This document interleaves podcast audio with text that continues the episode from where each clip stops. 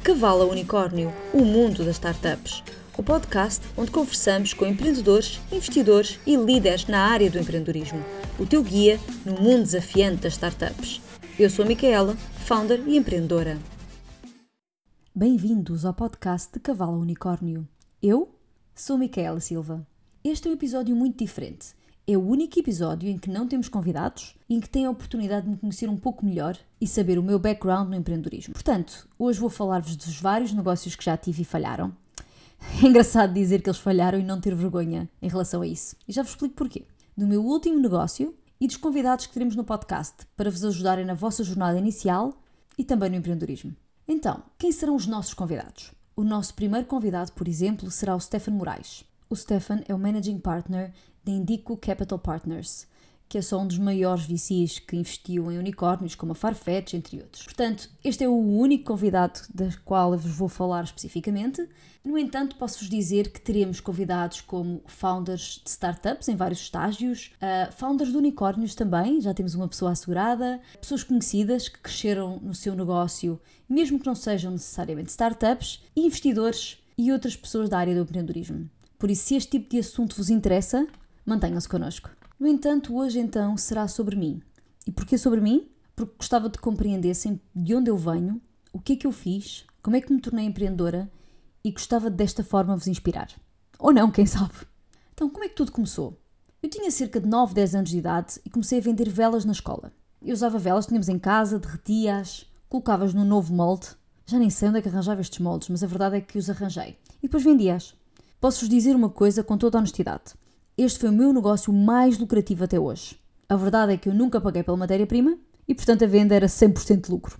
Bem, digamos que o meu pai bem que me dizia que eu vendia abaixo do preço de custo. Mas, no entanto, tanto eu como a minha mãe incentivaram-me a criar, a vender e a querer vencer. Obviamente que isto é uma piada uh, real, uma piada que aconteceu, mas mostra como desde pequenos podemos ter essa veia empreendedora e começar. Eu comecei com o bichinho cedo. Sempre quis experimentar, lançar-me no negócio e sempre sonhei muito. E, portanto, o verdadeiro negócio, o verdadeiro primeiro negócio que eu lancei foi o Radius Check. Tivemos uma ideia, eu e o meu marido, que achávamos que era fabulosa, que ia ser milionária. Depois também há esta parte que eu acho que a maior parte dos empreendedores, quando pensa numa ideia, acha sempre que vão ser ideias milionárias. A verdade é que a ideia que nós tínhamos criado adivinha de um problema, como a da maior parte dos empreendedores. Qual era então esse nosso problema? O problema é que eu na altura geria uma equipa remota de pessoas e nunca sabia a que horas é que essas pessoas chegavam, se tinham algum problema no seu trabalho e se precisavam de alguma coisa. E portanto, acima de tudo, eu não conseguia estar em todo lado ao mesmo tempo para os poder ajudar e também perceber como corria o trabalho. E achei que faltava isto, faltava uma aplicação de monitorização, mas acima de tudo de ajuda na eficácia e de gestão de equipas. E assim começamos o nosso primeiro negócio. O que é que nós fizemos? Eu e o meu marido trabalhávamos a full time numa empresa, arranjámos um fornecedor que nos ia construir esta app com todos os requisitos que queríamos e achámos que a partir daí era só vendermos a app a empresas como Vodafone, Randstad, empresas que tinham pessoas fora do escritório, por exemplo, empresas de telecomunicações que iam montar programas de, de mails, etc. Ou até empresas de promotores. E achámos que ia ser relativamente fácil, portanto, depois de termos a app montada. A verdade é que não foi nada fácil. Encontramos efetivamente um fornecedor que nos conseguia fazer a app isto porque nem eu nem o meu marido somos da área tech e eu não sei desenvolver. Confesso que adorava, mas enfim, não sei. Arranjámos este parceiro e ele começou-nos a explicar que depois da app estar pronta era sempre necessário várias atualizações, termos um developer na equipa e nós percebemos que não conseguíamos, não tínhamos essa capacidade. E foi aí que nos juntámos. E portanto, em conjunto, ele tornou-se sócio da empresa e criou a app. E aqui começaram os problemas. Os problemas não começaram por causa do nosso sócio, começaram por causa de todos. Nenhum de nós estava a dedicar 100% do seu tempo a criar o Radius Check. Ele criava em part-time porque tinha uma empresa onde criava outras aplicações e outros negócios para, para outros clientes. Eu e o meu marido trabalhávamos a full-time também para uma empresa e, portanto, isto era só um negócio part-time que achávamos nós que ia valer milhões. Cerca de nove meses depois tivemos a aplicação. A verdade é que a aplicação não tinha metade do que nós tínhamos idealizado. Queríamos que tivesse georreferenciação, que alertasse quando a pessoa saísse do raio, que fizesse updates automáticos, enfim, uma panóplia de coisas. Qualquer empreendedor que esteja a ouvir deve estar a rir.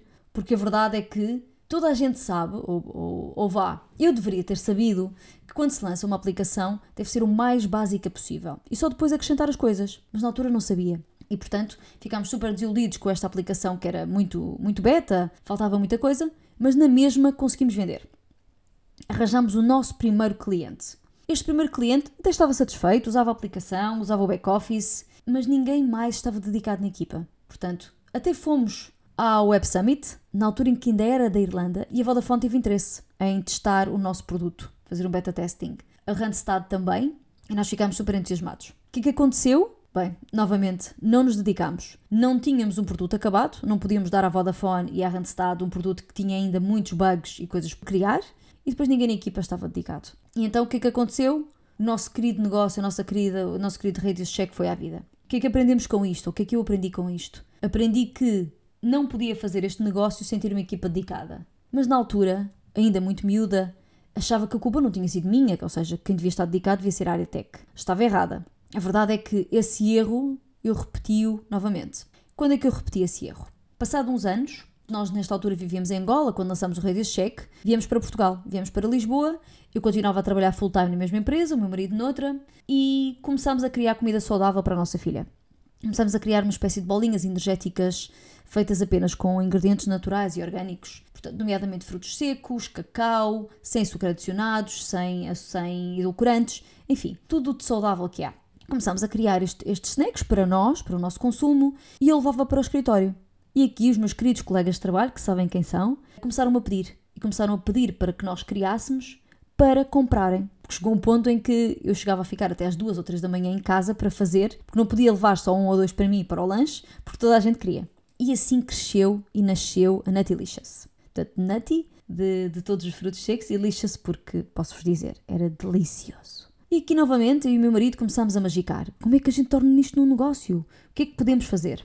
Contactámos vários locais, começámos a pensar se podíamos, onde é que podíamos vender isto. Achávamos que os locais de venda ideais eram os supermercados, bombas de gasolina também, uh, lojas de produtos naturais e orgânicos. E tínhamos que fazer teste de validade, tínhamos que arranjar alguém que nos construísse o produto de forma industrial, porque nós não tínhamos certificação na nossa cozinha. E conseguimos. Arranjámos uma, uma fábrica muito tradicional que fazia pão e bolachas demos a receita, eles criaram o nosso produto, criámos uma embalagem com, com todas as condições uh, legais e necessárias para o produto alimentar, fizemos testes de validade e começámos a vender. Começámos a vender em dois pontos de venda. Um deles muito grande, uh, mas que efetivamente na altura ainda não tinha muitos clientes, apesar de ser um ponto de venda muito grande, que não vou nomear aqui, e outro, uma loja pequenininha da, da área de puericultura e artigos para crianças. O que é que aconteceu com este negócio? Começámos à procura de investidores, estava eu grávida do, do nosso segundo filho e encontramos. Encontramos um investidor que estava disposto a investir entre 15 e 35 mil euros. O que é que eles nos pediram? Pediram que eu, Micaela, estando grávida, que me despedisse e ficasse no negócio full-time. Mas eu, pelos vistos, não tinha aprendido nada no Radius Check e achei que, um, podia fazê-lo sem me despedir, podia fazê-lo à série com investimento sem me despedir. Dois, se querem que eu vos diga que seja muito honesta, eu acho que eu não acreditava o suficiente no negócio para me despedir. E assim foi. Eu não me despedi, o negócio não cresceu como precisava. E porquê? Margens pequenas, problemas de validade, muita necessidade de capital para podermos efetivamente vender e entrar no grande consumo, que por acaso até é uma área onde eu tenho expertise, e assim morreu mais o negócio com muita pena nossa, mas este, este morreu mais por decisão nossa de não vamos querer continuar com um negócio com margens muito pequenas, com custos muito elevados e que, por acaso, na altura, estamos a falar de 2018, já começava a haver muita concorrência. Nós começámos numa boa altura, mas uh, no final do ano de 2018 já havia mesmo muitos concorrentes. Então assim nasceu e morreu mais uma ideia de negócio. Como conseguem ver, o bichinho do empreendedorismo sempre esteve cá. E felizmente em família tínhamos esse desejo. Nasceu o nosso segundo filho, tinha eu acabado de o ter há dois meses e vejo uma publicidade no Facebook a falar de uma incubadora que era Pre-Team Pre-Idea. Portanto, era para todos os empreendedores que não tinham equipa, não tinham ideia, mas queriam empreender. Eu lembro-me de, de, olhar para aquele anúncio e pensar: isto só pode ser burla? Como é que isto existe? É o que eu estou à procura. Lembro-me de, de me candidatar, fui a uma entrevista, levei o meu bebê comigo, portanto, estamos a falar de uma criança de mês e meio na altura, e lembro-me de estar na entrevista, porque eles faziam uma entrevista para um, para um fim de semana, uma espécie de hackathon para, para o empreendedorismo, e eu lembro-me de estar com o meu bebê ao colo e dizer-lhes que adorava participar, mas tinha um bebê pequeno e que se eu pudesse trazer, que participava. Se não pudesse trazer, não participava. Tive uma resposta fabulosa. Aqui vou mencionar o meu querido amigo Leo Capelossi, amigo considero hoje, porque na altura não o conhecia, que a primeira coisa que me disse foi: O que interessa é que tu queres. e, portanto, traz o teu bebê, toda a gente vai ajudar, estamos aqui para isso. E assim foi. Participei num fim de semana em que havia, já não sei, acho que éramos cerca de 30 empreendedores, todos, todos em conjunto a participar para o mesmo objetivo. E qual era o objetivo? Tínhamos um dia e meio, portanto, isto começou na sexta-feira à noite e acabou no domingo ao lado do almoço, portanto, dois dias, aliás, para fazer um plano de negócios, recriar um negócio em Portugal, portanto, pegar num negócio conhecido no estrangeiro, recriá-lo e transformá-lo e trazê-lo para, para Portugal e apresentarmos a investidores reais no domingo. Claro que estes investidores reais vinham apenas fazer o seu papel de mentores, muito mais do que investir na realidade. E, portanto, assim começou a verdadeira jornada de empreendedorismo da minha vida. Neste fim de semana, que passei o fim de semana com o bebê a mamar em cima de mim, meu marido passou o fim de semana todo comigo ao lado porque ele saía, saía da mama e ia estar com o meu marido e ele, ele cuidava dele durante, durante o fim de semana inteiro. Estamos a falar de que sábado foi até às tantas da noite e eu lembro-me de estar super entusiasmada com tudo. E depois acabou o fim de semana. Nós fizemos isto em equipa, criámos uma empresa super interessante naquele fim de semana. Acabou o fim de semana e nós ficámos em segundo lugar de, de, de todas as. Eu, como pessoa que gosta de ganhar, não devo, não, como calculam, não fiquei muito contente de ficar em segundo lugar. Mas pronto, acho que a diferença foi de um voto e eu lá decidi aceitar que, que, que podia ser. Fiquei em segundo lugar e então começaram três meses de aulas intensivas, quando digo aulas, digo workshops, uh, sobre empreendedorismo, sobre como lançar um negócio e sobre o que devemos fazer, quais são os próximos passos para então criarmos esse tal negócio. Então, o que é que eu aprendi na Demium? Aprendi a importância da equipa. Eles ajudaram-nos, através de conhecimento das várias pessoas, a criar uma equipa multidisciplinar, portanto, pessoas de várias áreas que poderiam ter interesses comuns. Segundo, portanto, eles ajudaram-nos com essa equipa e com, e com nós, com essa equipa, estávamos a criar um negócio. Portanto, aprendi com eles a importância da equipa, a importância de sermos multidisciplinares, de sermos altamente focados e termos os mesmos interesses. O que é que aprendi mais? Aprendi o conceito de MVP. MVP, para quem não sabe, é o Minimum Viable Product. Ou seja, o conceito de MVP é lançar e testar o mais rapidamente possível a ideia que vocês têm. E porquê? Porque a verdade é que falhar é o que acontece a mais de 90% das startups. E porquê? porque não testam, porque afinal o cliente não queria ou porque acabam sem dinheiro. Enfim, há aqui um. Há, há de haver um episódio completo de porque é que as, as startups falham. Mas um dos motivos é porque o cliente não quer aquele produto. E porquê que o cliente não quer aquele produto? Porque o empreendedor, porque a empresa, porque a startup não testou. E eles aqui deram-nos muita esta importância de testar, testar, testar, testar. E depois melhorar o produto, mudá-lo, fazer pivot, o que fosse necessário.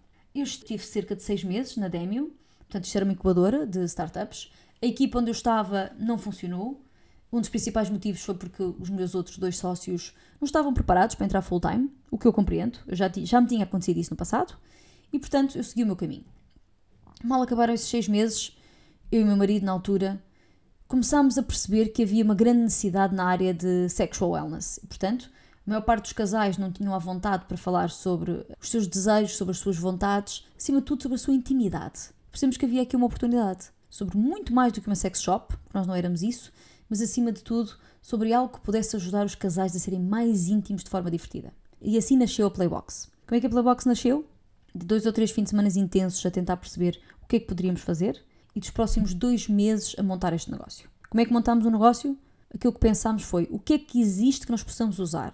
Website, ok, vou usar um website de e-commerce e portanto vou pagar 29 euros a um Shopify versus 1500 euros ou 2000 euros a um designer fabuloso de websites, que eu não queria criticar, mas ao qual eu não sabia se o cliente tinha interesse e, portanto, não queria investir tanto.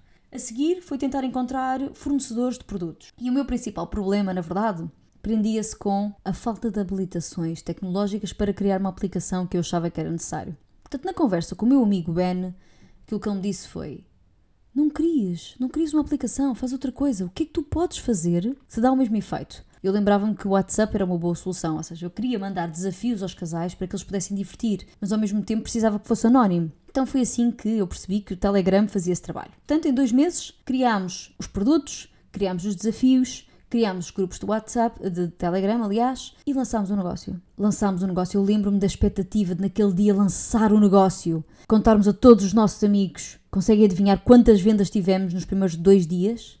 Foi brutal. Zero. Zero. Estou imaginar a minha desmotivação. toda a gente que me tinha dito que tinha gostado do negócio, que achava super interessante e ninguém comprou. Lembram-me que ainda por cima tínhamos ido de férias, tínhamos levado não sei quantas caixas connosco, porque algum cliente podia pedir e precisávamos de enviar por correio. E portanto foi aí que aprendemos a necessidade de não utilizar os nossos amigos como clientes. Principalmente num assunto que é tão íntimo e que se calhar a maior parte deles nem queria dar o braço a torcer, entre aspas, de que teria necessidade do produto.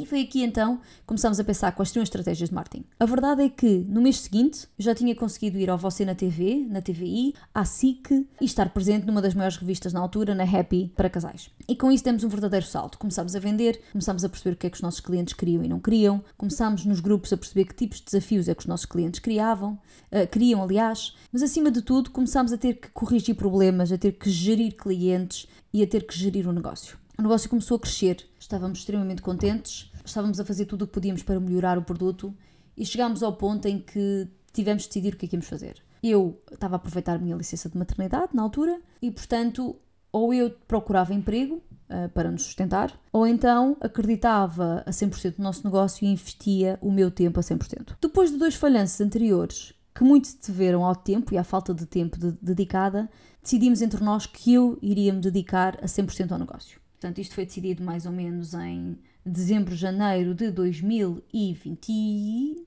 2020 portanto, mesmo pré-pandemia. Nesse mesmo momento descobrimos que eu estou grávida do meu nosso terceiro filho. Portanto, olha, fosse o que fosse, íamos conseguir, íamos tentar.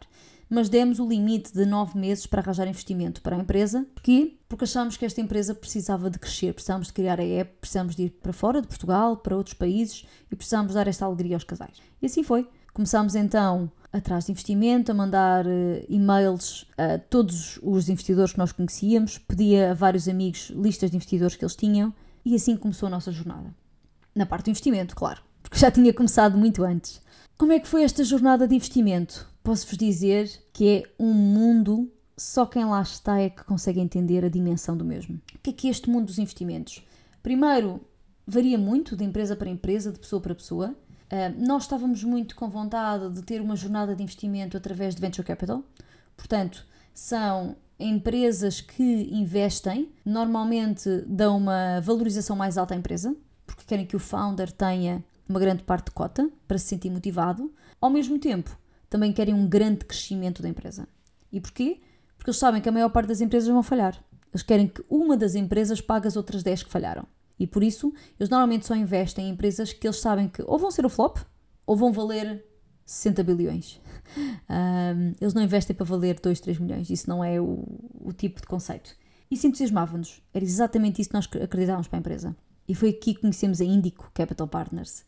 Fomos investidos por eles, a seguir fizemos uma grande ronda de financiamento e começou este mundo maravilhoso, não só de startups, mas acima de tudo, de uma grande responsabilidade responsabilidade de dinheiro que não é nosso, responsabilidade de fazer acontecer e responsabilidade, acima de tudo, de concretizar não só o nosso sonho, mas o sonho de quem acredita em nós. Eu levei isto mesmo muito, muito a peito e fiz questão em tudo o que eu fazia de garantir que me dedicava a 100%, que investia a 100% na empresa, o meu tempo, a minha dedicação, a minha vontade, os meus sonhos também, porque eu acreditava. Posso-vos dizer que se calhar foi das maiores jornadas da minha vida. No meio dessa jornada, e vou partilhar uma coisa muito, muito pessoal que partilhei apenas com algumas pessoas que efetivamente me conhecem. Mas uma semana antes de recebermos o investimento da Índico, nós perdemos o nosso terceiro filho, a nossa terceira filha, tinha cinco meses e meio de estação. Foi, se calhar, das fases mais horríveis da nossa vida. Estar a gerir uma perda e na semana seguinte estar a gerir, se calhar, das maiores alegrias que já tivemos hum, à parte das nossas questões pessoais. E por isso, o que é que eu vos posso dizer e porquê é que eu partilho isto convosco? Porquê é que eu partilho o momento mais horrível da minha vida? Para vos dizer que isso não nos parou. A perda da nossa filha deu-me mais força. Eu associei que se isto aconteceu, foi porque tinha de acontecer, sem dar, sem dar aqui muitos mais pormenores, infelizmente tinha mesmo de acontecer, por ela, por ela que não estava bem, tinha uma, uma grande má formação não compatível com a vida, e portanto nós assumimos que isso era uma coisa que tinha de acontecer e que por ela tínhamos de dar o melhor dos melhores nesta empresa que ela tinha crescido tão, com ela, não é? Nós, nós estávamos a criar esta empresa com ela na barriga. E por isso, o que vos posso dizer é que não deixem que um obstáculo que vos apareça no caminho seja limitador. O limite são vocês. Se alguma vez tiver um obstáculo grande à frente, pensem que esse obstáculo está aí para vos fazer superar, para vos tornar melhor. A verdade é que esse foi, foi apenas o primeiro, se calhar o mais duro, não é? Mas o primeiro obstáculo que tivemos na, na Playbox, que depois fizemos um rebranding para Please e Play. O que é que eu aprendi ao longo deste tempo? E vou tentar ser sucinta. Foram dois anos de empresa em que nós criámos uma equipa de quatro pessoas, dedicámos-nos a fundo a perceber o mercado, a perceber o que queria, a melhorar o produto, a lançar uma aplicação e a empresa morreu na segunda ronda de investimento, portanto, a passarmos de pre-seed para seed. Estávamos a fazer uma ronda de 500 mil euros e tínhamos um investidor mais que assegurado que no último momento sai. E com umas peças de dominó, quando o investidor líder da ronda sai, os outros também caem. E assim foi. Em pleno 2022, um bocadinho antes de começar esta guerra da Ucrânia, nós ficámos sem empresa. Posso-vos dizer que muitas foram as lágrimas que eu, que eu larguei, que eu chorei. Muitos foram os dias em que eu me senti uma falhada, que eu senti que falhei com a equipa, senti que falhei comigo mesma, até, até com a nossa filha que perdemos, porque achei porque esta empresa para mim tinha uma conotação muito pessoal. Que eu falhei com os nossos investidores que acreditaram tanto em nós e nós não conseguimos. Senti que falhei. Posso-vos dizer que passado um mês e meio eu não sinto que falhei. E era, e era aqui que eu queria chegar, esta era uma grande aprendizagem que eu gostava de deixar neste episódio. Não existem falhas. Existem coisas menos boas que acontecem, mas acima de tudo existem aprendizagens. Sabe o que, é, o que é que eu aprendi verdadeiramente na Pleasy? Tudo é difícil. Portanto, façam o mais rápido que puderem, testem ainda mais. Nós fizemos alguns erros a nível de timings, demoramos muito a querer criar uma app perfeita, contratámos nem sempre os melhores fornecedores, que não vou aqui nomear, que nos fizeram perder tempo e dinheiro. E portanto, aquilo que eu vos quero passar é a maior parte dos empreendedores conhecidos, que vocês conhecem, excepto alguns, alguns pequenos, raros outcasts que na verdade conseguiram fazer o que ninguém consegue. A verdade é que estes grandes empreendedores, a maior parte deles falhou. Falharam 3, 4, 5, 6 vezes. E sabem porquê? Porque só depois de passarmos por muita coisa é que conseguimos efetivamente perceber como fazer bem. É a verdadeira teoria, não olhes para o que eu digo, olha para o que eu faço. Ou melhor, costuma ser ao contrário, mas olha, olha para, o que eu, para o que eu faço e não olhes para o que eu digo, não é? Porque a verdade é essa. É fácil criticar alguém que está a criar uma empresa. Ah, esta, esta app tem tantos bugs. Pois tem. E não faz mal e vai ter. E sabe porquê que vai ter? Porque foi preferível lançar a app com bugs do que lançá-la passado seis meses e os clientes não quererem aquela app. Por isso, se houver uma coisa que eu vos possa dizer ou motivar, não deixem que os obstáculos vos parem e, acima de tudo, se falharem, e aqui podem chamar a palavra que quiserem, não vejam como um falhanço. Vejam como uma aprendizagem. Vejam como um salto que estão a dar. Agora, a última coisa que vos vou contar é o que é que eu faço agora. Eu, neste momento, faço consultoria para startups. Faço também parte de uma startup com imenso potencial que eu estou a adorar trabalhar e que me está a dar outra vez aquela grande vontade de estar numa startup e então a relembrar de tudo e como começou. Uh, ainda não posso dizer o nome nem, nem o que fazemos por questões de confidencialidade com, com os founders. E faço este podcast. E faço este podcast porque acho que adorava ter ouvido um podcast como estes quando comecei e de perceber um bocadinho melhor alguns erros a não, a não cometer. Para terminar este episódio, eu vou fazer a pergunta vou, que vou fazer a todos os nossos convidados em cada episódio e vou respondê-la. Portanto, a pergunta que será então transversal para todos será quais são os teus três principais conselhos para que uma startup cresça de cavalo a unicórnio? Quais são então os meus três principais conselhos? Um, MVP. Faz o menor produto que consigas e testa, testa, testa. Tu vais perceber que metade do que tu achavas que era verdade não é, porque os teus clientes querem coisas diferentes. E sabe porque é que isso vai ser espetacular perceber que tu não soubeste o que é que eles queriam no início? Porque não perdeste tempo. Portanto, tens tempo de corrigir. 2. Confia e fala com amigos, familiares, com quem tu quiseres. Partilha a tua ideia. A maior parte das vezes, vamos assumir cerca de 90% das vezes, as pessoas não te vão copiar. Vão-te ajudar, vão tentar ajudar a criar esse teu negócio, vão-te dar feedback positivo e construtivo. Tem cuidado com os outros 10% de pessoas invejosas que tu conheças ou que achas que possam ter as capacidades técnicas intelectuais para se quisessem copiar o um negócio e se eles tiverem essa capacidade e vontade, então não partilhes com eles. E número 3, escolhe a melhor equipa que consegues. Eu só percebi porque é que os investidores valorizam tanto a equipa quando comecei verdadeiramente a investir o meu tempo. E sabem porquê? Eles investem o dinheiro nas pessoas, muito mais do que na ideia. Eu acho que o rei desse cheque era uma ideia vencedora e uma ideia de milhões, honestamente. Mas as pessoas não eram as certas. a dedicação desta equipa, onde eu estava incluída, não foi a certa. Por isso, vejam bem quem vos vai acompanhar, se estão prontos para se dedicar a 100%, se querem, se acreditam, se estão apaixonados. Se tudo isto for verdade, sigam esse caminho e arranjem essa equipa maravilha. Obrigada, eu sou a Micaela e espero que adorem o resto dos episódios. Um beijinho e até para a semana!